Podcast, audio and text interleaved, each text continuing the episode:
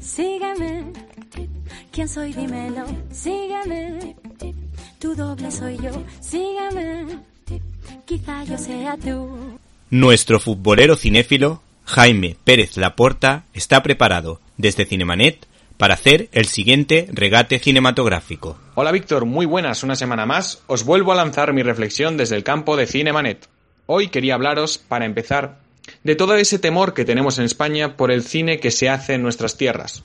Unos lo tildan de sobresubvencionado, cosa que aunque fuera cierta no mejora la vida de los artistas que participan en él.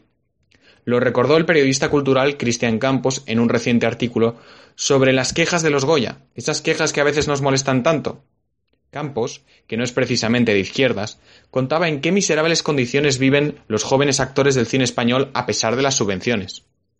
Otros insisten en que se han recortado demasiadas subvenciones y por eso no hay quien haga una buena película en Madrid o en Barcelona, o en el resto de España.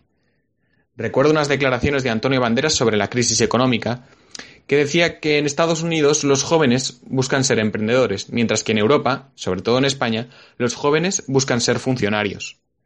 Al margen de debates sobre modelos económicos distintos, hay que decir que en el cine sucede algo parecido. Parece que muchos cineastas españoles, aunque detestan sufrir los impuestos del Estado, a la vez pretenden muchas subvenciones. Algunos directores y actores prolíficos, como es el caso de Antonio Banderas, huyeron hacia tierras americanas y un cine que realmente lideraba la cultura.